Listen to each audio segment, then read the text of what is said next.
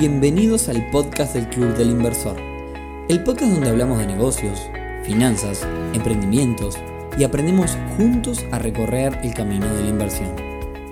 Bienvenidos a un nuevo episodio del podcast del Club del Inversor, temporada 2021. Hoy viernes 13 de agosto, episodio número 64, en el que vamos a hablar de ideas de negocios. La verdad es un podcast que tengo anotado para hacer hace mucho tiempo, pero por diferentes motivos iba quedando para atrás.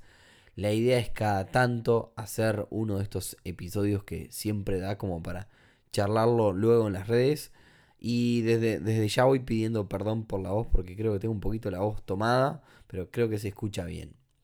Pero antes, y como siempre, clubelinversor.uy, una comunidad, una escuelita, una enorme base de datos de experiencias alrededor de este mundo de las inversiones. Esta semana estuvimos hablando con la gente de Polie Online que nos mostró un montón de opciones y productos para invertir en bolsa desde Uruguay. La verdad que súper interesantes. Aprovechamos para agradecerle desde aquí también. Así que si te copa este mundo, date una vuelta por nuestra web clubelinversor.uy y sumate. Bueno, y ahora sí, vamos al grano. Hoy va a salir un popurrí de ideas de negocio. No es un top porque no las conté, pero bueno, las tengo en mi clásico cuadernito de ideas, así que las, las iremos tirando de a poco. Arranco entonces. Primera idea de negocio y quizás repetida, pero creo que vale la pena la insistencia porque me parece haberla mencionado alguna vez. Se necesita tener en Uruguay una plataforma de crowdfunding crowdfunding para invertir en nuevos emprendimientos, inversiones en nuevas startups.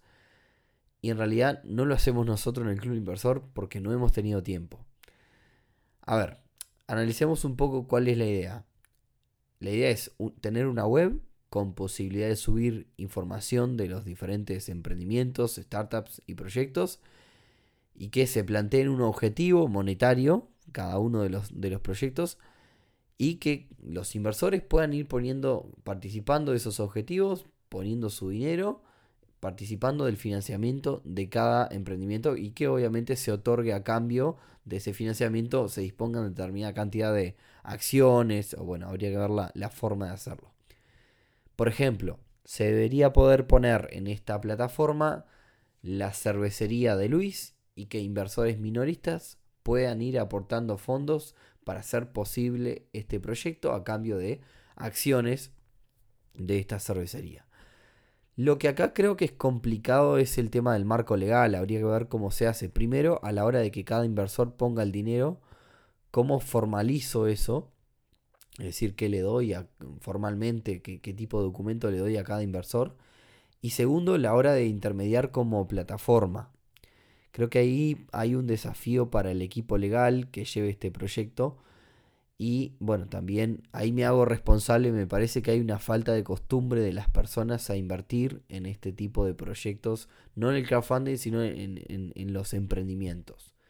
Porque bueno, estamos de acuerdo que invertir en un emprendimiento representa un riesgo bastante grande.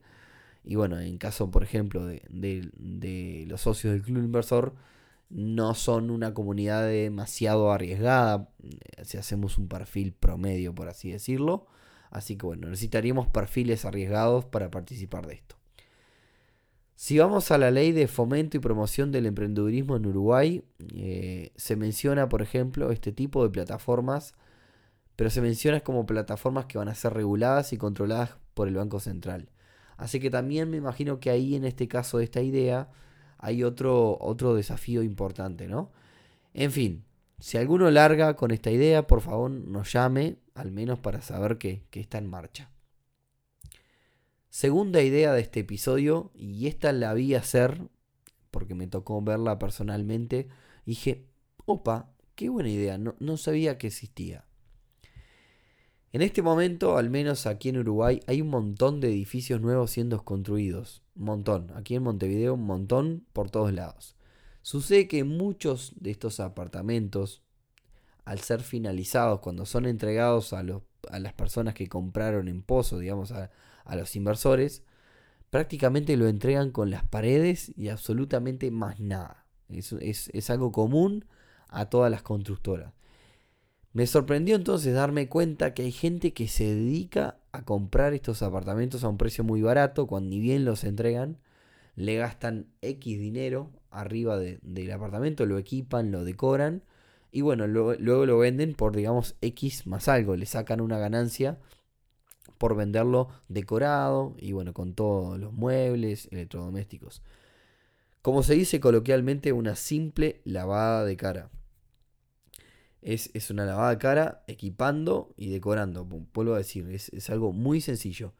Entiendo igual que en realidad en este caso para llevar a esta idea se precisa un capital bastante grande.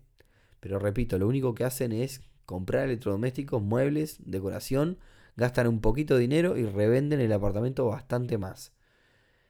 Se me ocurre también que se abre la posibilidad aquí para trabajar para alguna persona que fuese talentosa decorando y quizás una buena idea creativa sería cobrar un porcentaje de la ganancia que se le saque al apartamento. En este caso, hay, la persona que haga eso hay una oportunidad para entrar sin capital, por así decirlo, ¿no? Así que bueno, es, algo que me sorprendió, no sabía que, realmente era, era tan común. Tercera idea de negocio. Crear contenido de un nicho específico. Acá puede ser como adicional o como parte de una agencia de marketing también. Voy a poner un ejemplo para que se entienda bien claro. Digamos que Flavia tiene una inmobiliaria y para tener más exposición de sus propiedades contrata una agencia de marketing. Pero claro, para atraer público es importante tener contenido en las redes, tener eh, contenido de valor. Por tanto, la agencia que contrata a Flavia le pasa un montón de técnicas de, marketing, incluso quizás hasta le asigna un community manager. El tema es que el contenido propio relacionado al mercado inmobiliario, la que lo conoce es Flavia. El community manager es alguien que te va a pedir contenidos. Y esa, eh, en este caso Flavia, es quien tiene que aportar eso. Eh, imaginemos que Flavia tuviese, en vez de una inmobiliaria, una, una ferretería. Hay mucho que la emprendedora o el emprendedor tiene que conocer y tiene que aportar en las redes. Entonces, en ese sentido, crear contenido para redes en un rubro particular creo que es algo que funciona muy bien, porque es algo que las agencias de marketing o quien te hace el desarrollo web te va a decir, bueno, bárbaro, yo te hago todo, pero necesito que me aportes el contenido, o sea, el, el conocimiento inmobiliario de la ferretería, o sea, el negocio que sea, lo tenés tú. Y quizás no tenés tiempo para generar ese contenido. Entonces, eh, por ejemplo, sin ir más lejos, para hacer este episodio de podcast de hoy, tuve que pensar y planificar el tema el cual iba a hablar. Pero si no se me ocurre nada o no tengo tiempo para hacerlo, para pensar en, lo que, en el contenido, tendría que conseguir a alguien que sepa, en este caso, de inversiones y de negocios, para que me arme un guion y un contenido para este podcast, por ejemplo. Entonces creo que hay una oportunidad ahí de negocio. Si vos que nos estás escuchando sabes mucho de un tema en particular y sos una persona creativa, crear contenido para empresas es creo que sin duda una de las necesidades de estos tiempos que corren. Paso a la siguiente idea, idea número 4. Esta cuarta idea quizás se conecta un poco con la anterior. Si quizás sos una persona que sabe mucho de un nicho en particular o te gusta mucho un tema, la idea de negocio es algo que hoy se ve mucho. Esta cuarta idea se ve muchísimo. Y sería un multimedios más una comunidad. Y voy a dar otro ejemplo para que se comprenda a la perfección. Si sos una persona que sabe mucho, por ejemplo, de plantas y ecologías, por decir algo, montás una cuenta de Instagram sobre el tema donde generas un montón de contenidos, generas tutoriales de YouTube, por eso digo multimedia, porque vas cambiando de, de medios en diferentes medios sobre lo mismo, tutoriales de YouTube, como decía, para cultivar plantas en el hogar, por ejemplo, hacer un podcast como este, por ejemplo, también hablando sobre temas relacionados, y, ¿por qué no?, construir una comunidad alrededor del tema donde eh, acá el desafío y en realidad la idea de negocio, porque no, no olvidemos que esto tiene que ser un negocio, El desafío está en encontrar el mecanismo para monetizar todo este multimedio, ¿no? Por ejemplo, en el caso este de las plantas, podría ser vendiéndole cursos o talleres a, la comunidad, a las diferentes personas que, que nos siguen, o vender plantas también, las mismas plantas, o quizás ofrecer espacios publicitarios en los diferentes medios que, yo, digamos, que, en los que hablamos, por ejemplo YouTube o en el podcast y demás, espacios publicitarios para marcas que tengan relación con, con este mundo de las plantas y la ecología. En fin, el desafío de esta idea entonces está allí, en encontrar cómo monetizar estos multimedios. Idea número 5. Membresía de cajas temáticas. Esta es una idea que en realidad funciona muy bien en Estados Unidos, por ejemplo. Eh, lo he visto varias veces en internet. Pero no sé en realidad si existe acá en Uruguay y no, no, realmente no busqué si existe en la región, en Argentina y demás. Por eso la voy a traer a este episodio y luego me comentarán. La cosa es así, una plataforma que si uno se suscribe y paga una cuota todos los meses, nos envía una caja temática sorpresa. Vamos a seguir en la misma línea, por ejemplo, conectando con la idea anterior. Nos gustan mucho las plantas, entonces nos suscribimos, supongamos, a la empresa o a la plataforma EcoBox, box por la, por la palabra caja en inglés. EcoBox, pongámosle el nombre del emprendimiento, donde pagamos 5 dólares todos los meses. Y todos los meses recibimos una caja con diferentes tipos de plantas que se adaptan mejor a la estación a la que estamos o con artículos del hogar decorado con temática botánica o cualquier cosa relacionada con el tema. Claramente el negocio estaría en que estas cajas a nosotros, por ejemplo, nos cuesten 2 dólares y vendamos una membresía de 5 dólares. Y allí hacer una diferencia. Hay que recordar que tendríamos costes de la plataforma en sí, el marketing y bueno. Pero esto es una idea que te digo, vuelvo a repetir, funciona muy bien en temáticas de todo tipo. Cajas relacionadas a eh, diferentes tipos de cafés, cajas relacionadas a mascotas, eh, cajas sorpresa. Acá lo que va es el, digamos, el, modelo es membresía y cajas sorpresas todos los meses enviadas a, las personas que contratan esa membresía. Idea número 6. Llevamos 13 minutos. Y ya que hablamos de suscripciones, eh, esta idea tuvo, esta idea número 6, tuvo mucho éxito en Europa y se trata de una plataforma en la cual nos podemos suscribir para acceder a ropa infantil. Es decir, en lugar de comprarle ropa al bebé e ir descartando y comprando ropa nueva a medida que va creciendo el bebé, mediante esta suscripción mensual podemos alquilar ropa, devolverla cuando el bebé crece y volver a alquilar ropa más grande.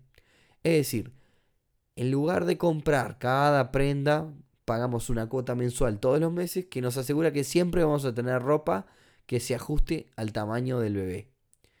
Esto es una idea bien minimalista para no, digamos, porque sucede normalmente que no se llega a amortizar el costo de la ropa con el uso que se le da. Quizás un bebé usa una ropa muy poco tiempo y, y lo que cuesta es, digamos, es bastante. Requiere solamente una plataforma web para realizar todo esto y una buena campaña de redes para hacerse conocer. Y bueno, después una comunidad de, atrás que vaya, digamos, intercambiando ropa y, digamos, un control de calidad sobre la ropa, ir comprando ropa nueva que vamos a ir alquilando. Ahí hay que ver el modelo de negocio que le ponemos atrás.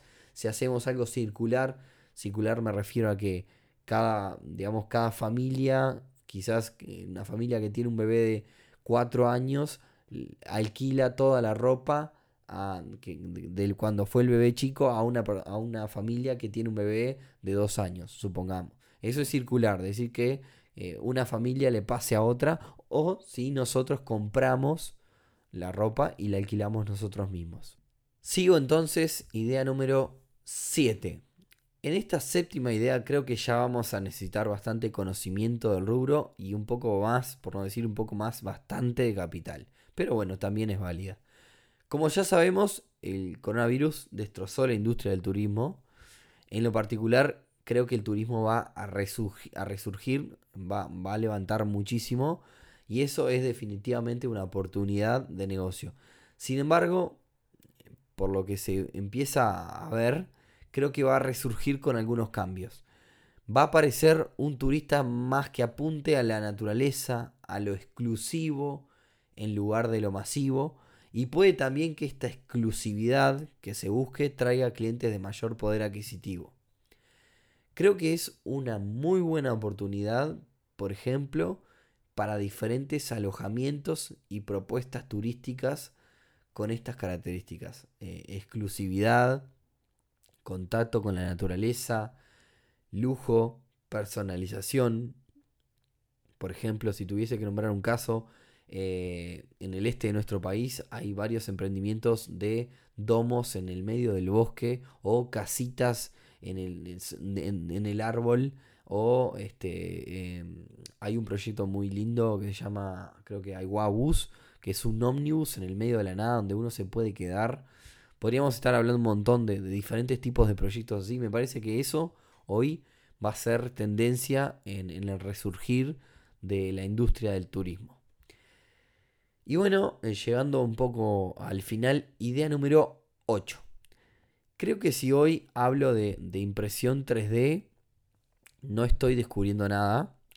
Pero ante la masificación de este rubro también, ante, digamos, eh, el, bajo coste cada vez menos de, los equipos y, que hay cada vez equipos diferentes, una muy buena idea sería, por ejemplo, montar una tienda de artículos del hogar, lo que sea, artículos de cocina, por ejemplo, muy básicos, muy económicos, todos hechos con impresora 3D. Como decía, estilo artículos de cocina, por ejemplo, muy económicos. Y no necesitaríamos demasiado para llevar adelante esta idea.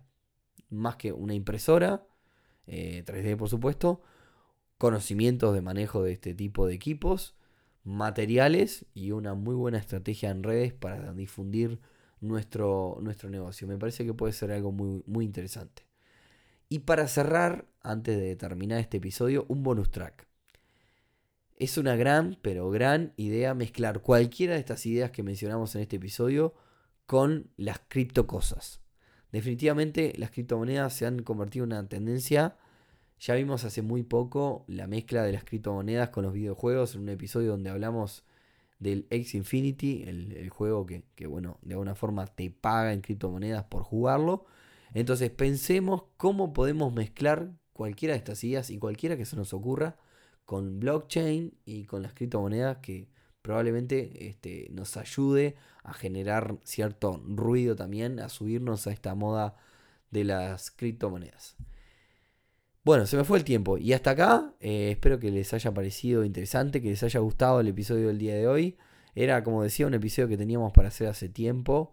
Y bueno, por diferentes cosas lo íbamos postergando. La idea es cada tanto hacer episodios relacionados con ideas de negocio. Y si les pareció interesante, si llegan adelante alguna de estas ideas, nos comentan. Si tienen otras, también coméntenos que está muy bueno. Como siempre decimos, las ideas no valen nada. No tengan miedo en comentar ideas. Las ideas no valen nada.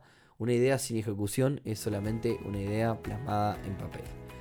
Así que nada, que tengan un gran fin de semana y nos vemos el próximo viernes en un nuevo episodio del podcast del Club Inversor. Chao, chao.